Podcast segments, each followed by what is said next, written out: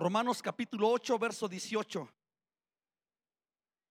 Y mientras usted encuentra el libro de Romanos capítulo 8,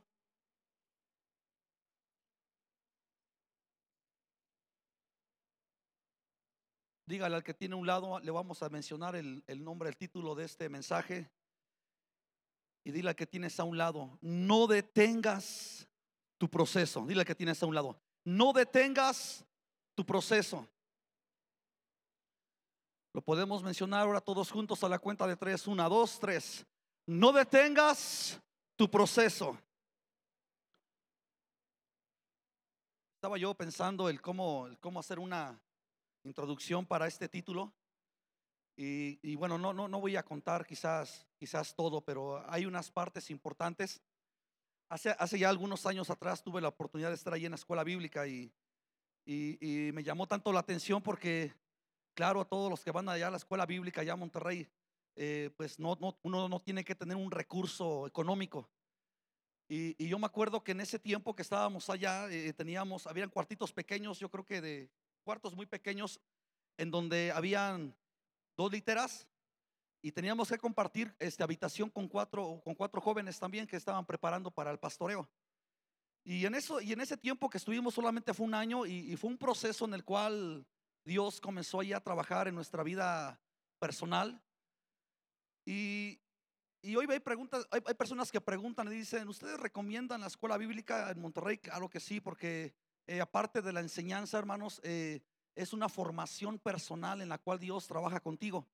Pero así de muchas cosas que se vive allí en un año, ¿cuántas cosas uno puede pasar en un año?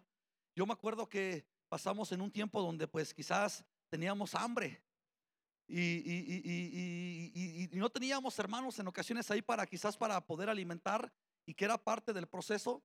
Y yo me acuerdo que, que teníamos lo que allá, lo, lo, famoso allá era una plancha. Si alguien no tenía una plancha para planchar, era pobre. Si alguien no tenía un ventilador, porque se imagina el calor que hace aquí ahora, imagínese allá en Monterrey, si alguien no tenía un ventilador, si alguien tenía un ventilador allá es que era, era, era rico. Si alguien tenía una plancha, pues igual. Y cuando teníamos hambre por las noches, ya alguien por ahí cooperaba y compraba queso, sus tortillitas y agarrábamos la plancha. Y me acuerdo que son de las cosas que recuerdo. Conectábamos, la calentábamos la plancha, agarrabas tu tortillita, le metías el quesito y ponías la plancha y le ponías la plancha ahí en, el, en la tortilla y ahorita voy a echar unas ricas quesadillas de queso. Y ahí estábamos con la plancha. Y alguien decía, ¿no se te antoja un cafecito? Dale pues, echa la agüita a la plancha le echabas el agua a la plancha, le ponías otro rato, preparabas, echabas tu, tu, tu café y tu azúcar y le vaciabas el agua. Y, y, y la verdad que, que, en esos tiempos uno decía, Señor, ¿cómo uno valora aquellos tiempos en la casa, con la familia y tantas cosas? Y yo me comencé a imaginar eh, eh, los procesos que Dios tiene para nosotros y, y déjeme decirle que en ocasiones no son tan sencillos. Yo me acuerdo que, bueno, terminamos el tiempo, este, eh, llegamos acá, Llego yo, venía bien fogoso de la escuela bíblica, bien contento, y regreso y, y ya voy con el pastor, pastor, ya regresé y me dice mi pastor, ¿sabes qué? Vas a ir a Chimal para apoyar a un pastor allá. Seguro, pastor. No, que sí, dale pues, vámonos. Y que me voy. Y allá por lo menos estuvimos cuatro años, cuatro años y medio. Y ahí hubo, hubo otro, otro tipo de proceso en mi vida personal de aprendizaje. Luego yo hablé con el pastor, pastor, este, nos queremos casar, denos la oportunidad. Y bueno, regresamos, nos dio la oportunidad de regresar para acá y, entramos en otro proceso. Va a llegar el tiempo que al tiempo del Señor hay que salir también y si Dios nos permite levantar alguna obra, algún lugar, vamos a hacerlo en el nombre del Señor y vamos a entrar en otro proceso. Ahora, a mí me inquietó mucho esto porque hay procesos en la vida del ser cristiano que en ocasiones no entendemos que el Señor permite procesos en nuestras vidas y eso es muy peligroso. Porque si un cristiano no entiende que entra dentro del proceso de Dios, déjeme decirle que el sufrimiento que está pasando o la situación adversa que está pasando puede que sea en vano porque no tuvo un aprendizaje. Ahora, hay algunos significados de la palabra proceso. Voy a darles por lo menos dos o tres. El primero proviene de la palabra latín que se traduce como procesus. Y me gusta la traducción porque la traducción te dice de esa palabrita en el latín que significa avance marcha y desarrollo. Cuando tú unes la expresión, realmente se traduce en dos cosas. Uno, marchar hacia adelante. Entonces, ese proceso te habla de que si vas a entrar en un momento quizás de conflicto, que es de Dios ese proceso, este que estoy hablando es el proceso de Dios.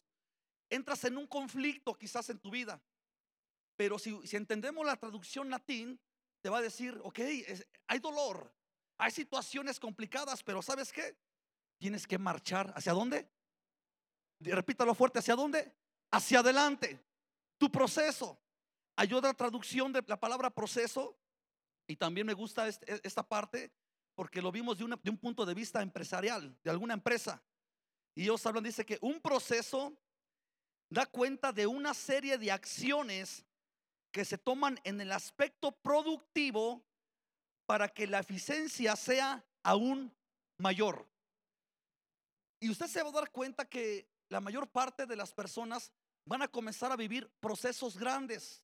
El miércoles pasado que estábamos ahí con el liderazgo, yo le pedí a un hermano que nos platicara cómo lo trató un líder al principio de su liderazgo. Y me gustó mucho porque él decía, yo vi que el líder pues llenaba el reporte, él hacía esto y hacía lo otro y, y tantas cosas. Y el hermano decía, oiga, ¿me permite ayudarle? Y que el líder le dijo, no, espérate, te voy a dar eh, tres meses y en tres meses te voy a formar, te voy a capacitar. Vas a entrar en un proceso de formación. Y esto es tan interesante porque si nosotros estamos dentro del proceso, ¿qué es lo que Dios quiere hacer en medio del proceso? Yo estuve buscando versículos y versículos y usted en la Biblia va a encontrar muchos versículos, pero, pero para mí de una manera personal, uno de los versículos que más me llamó la atención es este. Vamos al libro de Romanos 8 y en su verso 18. Yo traigo una versión, cambia solamente una que otra palabrita, pero bien. Dice así la palabra en Romanos 8, 18. Considero que las aflicciones de este tiempo presente no son comparables con la gloria venidera que se ha de manifestar en nosotros. Ahora yo le pido a la cuenta de tres que la lean en la, en la versión Reina Valera. Ayúdeme a la cuenta de tres. Una, dos, tres.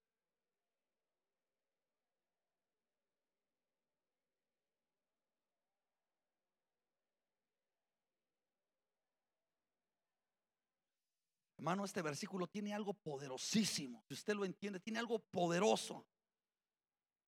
Entonces, eh, eh, conforme a esta versión dice, considero que las aflicciones de este tiempo, ¿cuándo? Presente. A mí me interesaba por qué, por qué el apóstol no escribió y, aflicciones pasadas.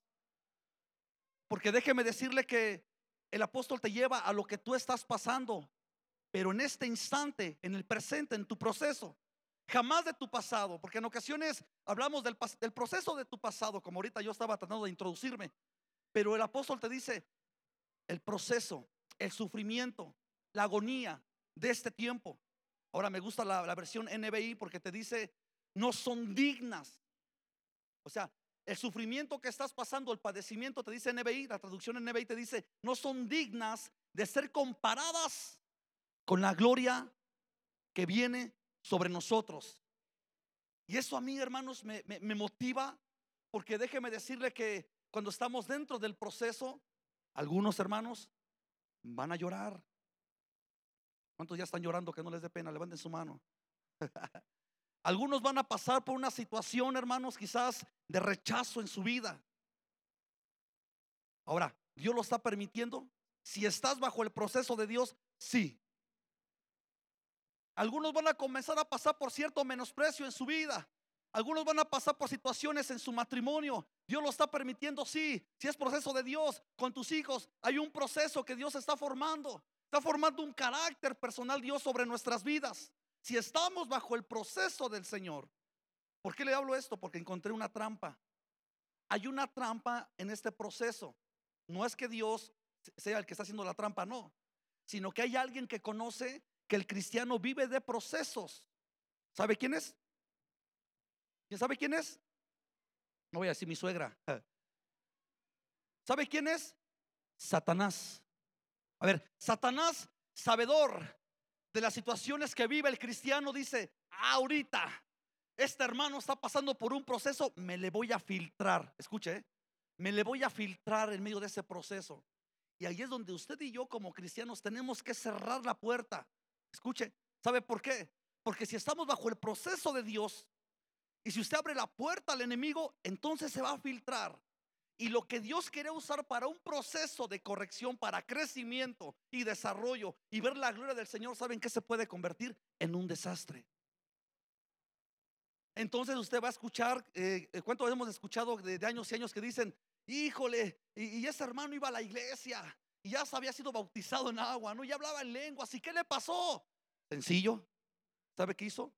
No entendió su proceso se detuvo en su proceso o renunció a su proceso. Y usted va a seguir escuchando, desgraciadamente, que ojalá que no sea ninguno de nosotros que estamos acá, pero va a seguir escuchando que Satanás se filtra. Y de un menosprecio, yo, yo te hago una pregunta, si Dios, por ejemplo aquí mi hermana Laura, si Dios le, permite un menosprecio en su proceso, ¿cuál, es, ¿cuál sería el propósito de un menosprecio para su vida? Por ejemplo, si alguien le, menosprecia, ¿qué tendría que hacer mi hermana si es el proceso de Dios? Cuando, él, cuando ella entiende el proceso, ella va con la gente. ¿Y sabe qué hace? La abraza. Porque ella entendió el proceso. Pero si en medio de ese proceso Satanás se abre la puerta y Satanás se filtra en el proceso, y si recibe un rechazo, ¿sabe qué, es lo que va a ir a dar? Rechazo. Entonces, todo lo que Dios usa en tu vida como cristiano tiene un enfoque y es que tengas una formación, no una deformación. Y el Señor nos permite el sufrimiento, sí. Leímos Isaías 53, nos permite el dolor, sí, no lo permite. Pero no porque no nos ame, no porque nos quiera triturar, no porque nos quiera despedazar, no, sino porque el Señor quiere sacar algo precioso de eso. No dice la palabra entre sacando lo precioso de lo que, de lo vil. Señor saca cosas preciosas, pero hay cosas viles, las cuales el Señor está formando y para eso usa los famosos llamados procesos. Ahora póngame mucha atención. El avión ya llegó a la mitad. Hay tres nombres, por lo menos cuatro, pero solamente voy a mencionar prácticamente los cuatro. Uno, Jacob. Jacob. ¿Sabe que Jacob Dios, Dios había reservado una bendición para él? Pero él no entendió que para llegar a esa bendición iba a pasar por un proceso. ¿Y sabe qué hizo, hizo él? Usó la bendición fama, la famosa llamada la bendición del microondas. ¿Sabe cuál es esa bendición? Ahora usted pone microondas y, dígame algo que le guste para meter en el microondas. Palomitas. ¿Y cuánto le pone a las palomitas? Tres minutos y salen las palomitas bien ricas, ah, se las come rico. Una, una sopa maruchan, gracias a Dios, Dios me libró del espíritu de la sopa maruchan. Ya no la como. Pero usted agarra, ¿Eh? agarro la sopa y la mete la sopa. ¿Cuánto tiempo? que también son tres minutos. Le pones y sacas una sopa que rápido, instantáneo. Y Jacob pensó que en su vida para obtener la bendición iba a ser así. ¿Y sabe qué dijo? Híjole, unos teólogos dicen, no, como que sí entendió, otros dicen que no entendió, otros dicen que lo entendió porque fue tramposo y le robó la bendición a quien, a su hermano llamado Esaú. ¿Cuál fue la bendición que le robó? Primero le robó la primogenitura. Es tu proceso. Hay otro hombre llamado, y muchos conocen este nombre, y muchos predican, hasta han sacado teatro y películas. José, hermanos. José. José, hermanos, entendió y hubo un sueño. Un sueño era un sueño del palacio. Y José, hermanos, bajo este sueño, él pensó que también para llegar al, proceso de su bendición al final, él pensó que iba a ser rápido. ¿Sabe cuánto tiempo se aventó José para llegar a obtener la bendición? Escuche, 17 años pasó bajo un proceso que si le platico, usted ya se lo sabe, por eso no se lo platico. Todo lo que pasó José. Y en 17 años, hermanos, llegó a la posición la cual Dios lo quería llevar, pero atravesando el proceso. Entonces Dios tiene reservado cosas grandes, pero el Señor te dice, no detengas tu proceso porque es mi proceso sobre de ti. Es bien fácil predicarlo y enseñarlo. Yo no lo pudiera predicar si no lo estuviera pasando, viviendo. Hay procesos en nuestras vidas. Y el Señor dice, no te detengas, sigue adelante. Sigue adelante. Dile al que tienes allá atrás, no al de dado, dile al que tienes atrás. Dios está preparando una bendición para ti. Dile al que tienes atrás. Va a decir, ¿cómo va a poner atención? Pues si le atrás voltea al de atrás también. Dios, Dios hermanos, está derramando, quiere derramar una bendición, pero hermanos, yo veo que muchos están abandonando procesos. Pero el proceso, hermanos, ¿sabe una cosa? Nadie se va a escapar. ¿Sabe cuál es el problema? Que muchos van a llegar más tarde al objetivo que Dios había marcado. Entonces, entonces José, 17 años, hermanos, para llegar a ese, a ese cometido de su proceso. Hay otro hombre llamado Moisés. Moisés entendió que él iba a ser el libertador. Pero para que él pudiera llegar a ser el libertador, tenía que dejar todo el estudio que tenía ya con Faraón, tenía que dejar todo eh, de los egipcios, tenía que quitar todo lo que había aprendido. Como dijo el apóstol, tirarlo por basura a fin de conocer y que Cristo sea exaltado. ¿Y sabe qué pasa en los tiempos de Moisés? Imagínese cuántos años estuvo ahí bajo, bajo el estudio de los egipcios. ¿Alguien se acuerda? Hay nombres en, números en la Biblia que ya nos han predicado que tienen que ver con la, con la prueba. 40. Y luego 40 en el desierto. Y luego otros 40. Y así se va. Y en esos procesos es donde Moisés comenzó a ver la gloria. Pero escuche, ¿dónde vio la gloria de Dios Moisés? En su proceso. Mire, yo le quiero hablar proféticamente a su vida. En su proceso que usted está pasando en su vida en este instante, lo que está atravesando, déjeme decirle que no todo va a ser para triturarte. Dios va a mostrar su gloria allí en medio de ese proceso. En medio del proceso del desierto, no fue donde Dios le mostró allí a, Moisés una columna de fuego que representaba el Shekinah de Dios, la presencia que estaba con él en el proceso. Aunque estés padeciendo, hermana, hermano, líder, que estés aquí, déjame decirte que la Shekinah de Dios está sobre ti. Eso habla que Dios está en tu proceso. Ahora, mire, en el caso de nuestro Señor Jesucristo, nuestro Señor Jesucristo, conforme a Isaías 53 que leímos, Él comienza su ministerio a los 30 años. Él tuvo que esperar un tiempo para comenzar su ministerio. Después de que comienza su ministerio a los 30 años, mire que Jesús fue llevado, después de que fue bautizado, dice que fue llevado a dónde? Al desierto. Ya nos predicaba nuestro pastor la vez pasada que cuando fue llevado al desierto salió con el poder en el espíritu, pero cuando fue llevado al desierto, ¿sabe cómo se le llama esto? Proceso. Aún nuestro Señor Jesucristo. Y, para las personas que han pensado que Jesucristo fue 100% hombre y 100% Dios cuando vino a esta tierra, déjeme decirle que no fue así. Cuando vino acá, Él aquí a la tierra, hermano, dice que Él se despojó, conforme a Filipenses, y dejó su, su naturaleza divina y se hizo 100% hombre. Esto quiere decir que cuando nuestro Señor Jesucristo recibió el martirio en las manos, cuando fue clavado, ahora que pasó lo de Semana Santa, que hablábamos las siete palabras, que pasó los pies, su costado molido, hermanos, Él lo sintió, hermanos, literalmente. lo pesado de la cruz lo sintió porque era 100% hombre. Después de que Él es llevado al desierto bajo ese proceso, déjeme decirle que no paró ahí toda la cosa. Después del desierto fue llevado al huerto del, del Getsemaní. ¿Alguien recuerda cómo dice que era su sudor de nuestro Señor Jesucristo? Dice que de sangre, hermano. Va a haber dolor, hermanos, en el proceso. Pero si tú quieres ver la gloria venidera, como dice el libro de Romanos, tenemos que soportar el proceso. Tenemos que aguantar el proceso para ver la bendición de Dios. Y después del huerto del Getsemaní, ¿sabe a dónde lo lleva por último ese proceso doloroso? A la cruz del Calvario, nuestro Señor Jesucristo. Y llega a la cruz, hermano. Y estando en la cruz, usted sabe lo que dice la palabra. Ya leímos Isaías, todo el dolor que él experimentó. Pero luego termina diciendo, y él verá el fruto de su aflicción, el fruto de su proceso. Yo no sé cuántos están acá ahorita, que quizás no hablo de un día, dos días, quizás meses, o quizás en este año que comenzó, o el año que pasó también, quizás entraron en un proceso. Mi consejo, hermanos, es que le cierres la puerta al enemigo para que no se filtre en el proceso de Dios para nuestras vidas. Ahora mire, en el caso del proceso, hermanos, que, Dios tiene para nosotros, escuche, es sacar ciertas características. Por ejemplo, una, una, característica del, del Señor es justicia. Si tú estás dentro del proceso, el Señor quiere sacarte al final brillando para que seamos personas, entonces, ¿qué? Justas, en medio de ese proceso, quizás en nuestras vidas había situaciones de pecado. Cuando el Señor nos mete y nos introduce otra vez al proceso, lo que otros le llaman la escuela de Dios o la escuela del Espíritu Santo, te meten al proceso para qué? Para que después que sales del proceso, sales como una persona santificada porque Él es santo. A lo que voy es de que no permitamos que el enemigo se filtre para que nos deforme. Que no podamos escuchar en nuestras vidas que pasaron cinco años y no es que me fui porque pasó esto. que no podamos escuchar es que dejé de liderazgo porque sucedió lo otro. Hermanos, estamos en un proceso. Si queremos ver la gloria del Señor, hermanos, no renunciemos al proceso. No lo detengamos por nada.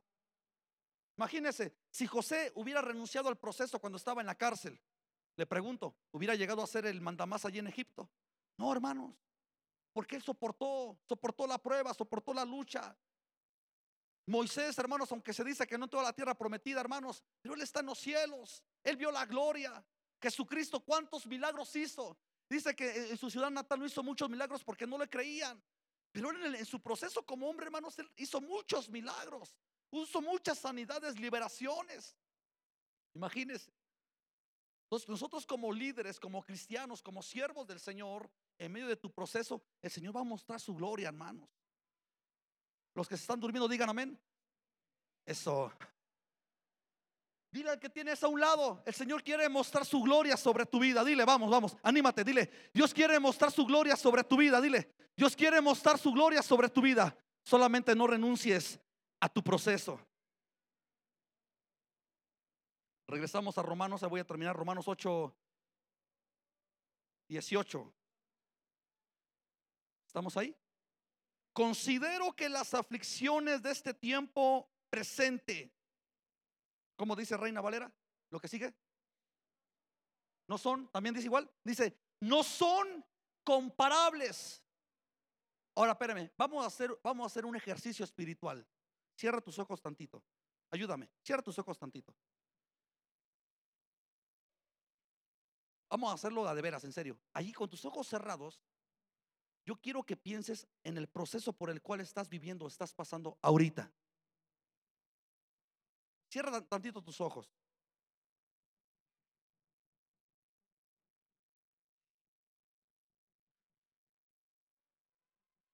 Visualízalos, hermana, hermano, visualízalos.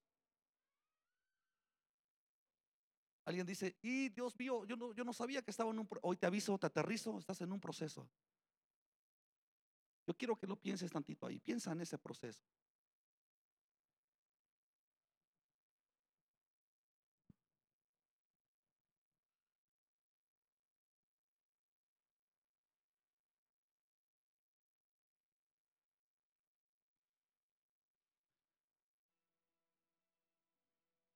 Otros 30 segundos.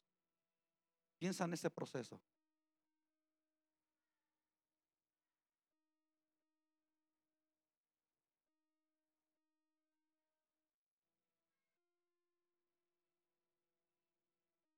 Ok, abre tus ojos. Ponme atención. El versículo te dice,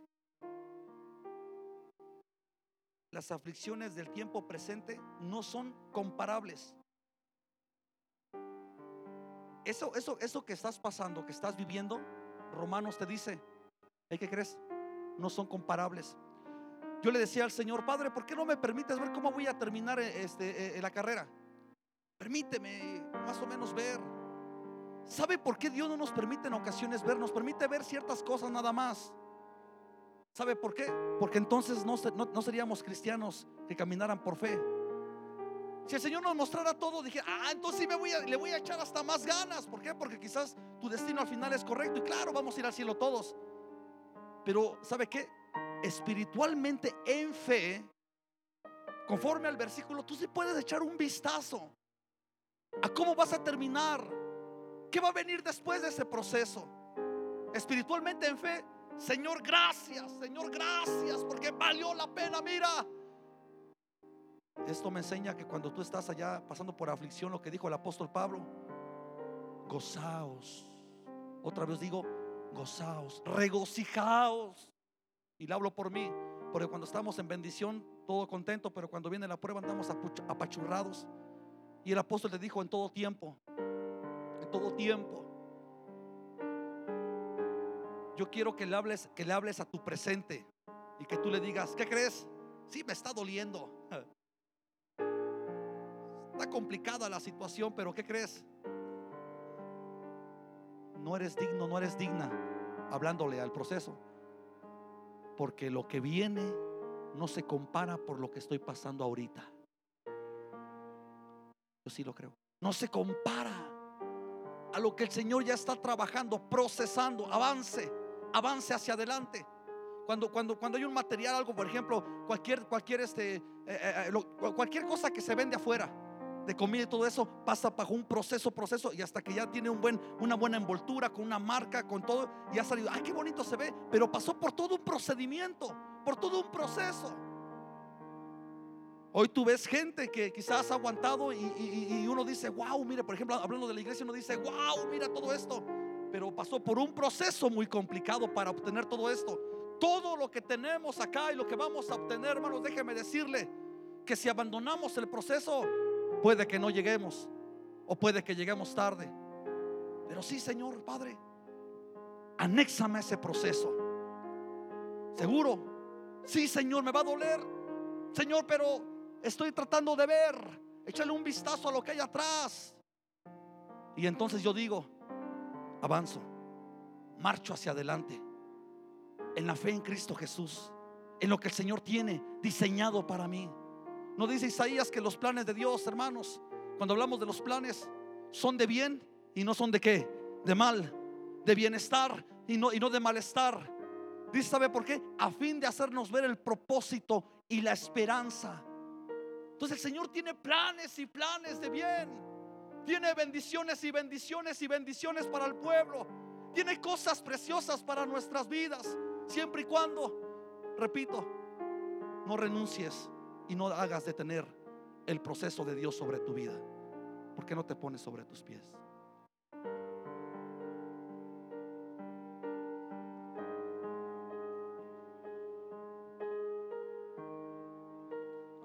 Veces consideramos que nosotros como algunos, la mayoría somos líderes acá. ¿Sabe qué hacemos? A veces somos tremendos. ¿Sabe por qué? Déjale explico. Porque como nosotros vamos a las células, nosotros oramos por los enfermos, vamos a ver las necesidades.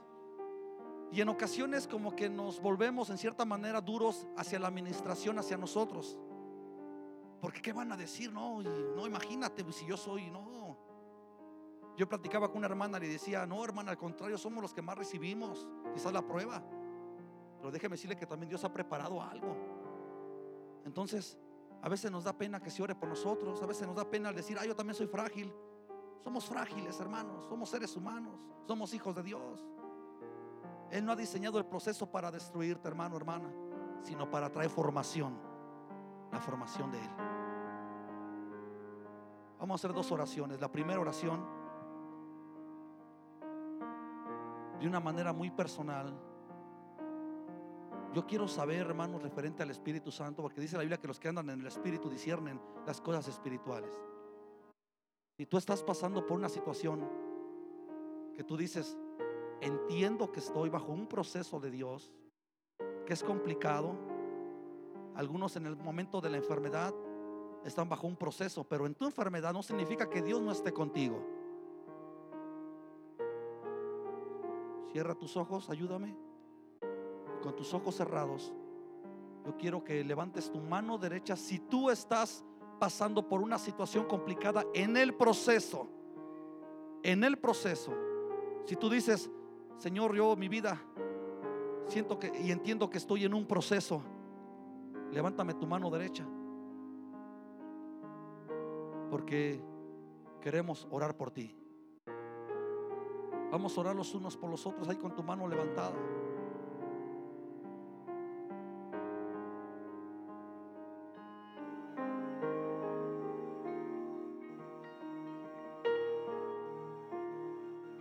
Así como estás con tu mano levantada, con tu mano derecha. Yo voy a pedir que los demás, los que tienen su mano levantada derecha, no abran sus ojos, manténganlos cerrados. Ahora yo quiero que los que los que no levantaron su mano derecha abran sus ojos, por favor. Ayúdenme, abran sus ojos. Muy bien. Yo quiero que te acerques con alguien que tiene su mano derecha levantada. Acércate, hermana. Hermano, acércate con alguien de los que tiene su mano levantada. Y espérame, todavía no ores, solamente acércate porque vamos a orar todos juntos. Acércate con alguien. Allá en las gradas hay uno que otro por ahí con su mano levantada. Acérquese a alguien, hermanos, de allá arriba. Acércate con alguien.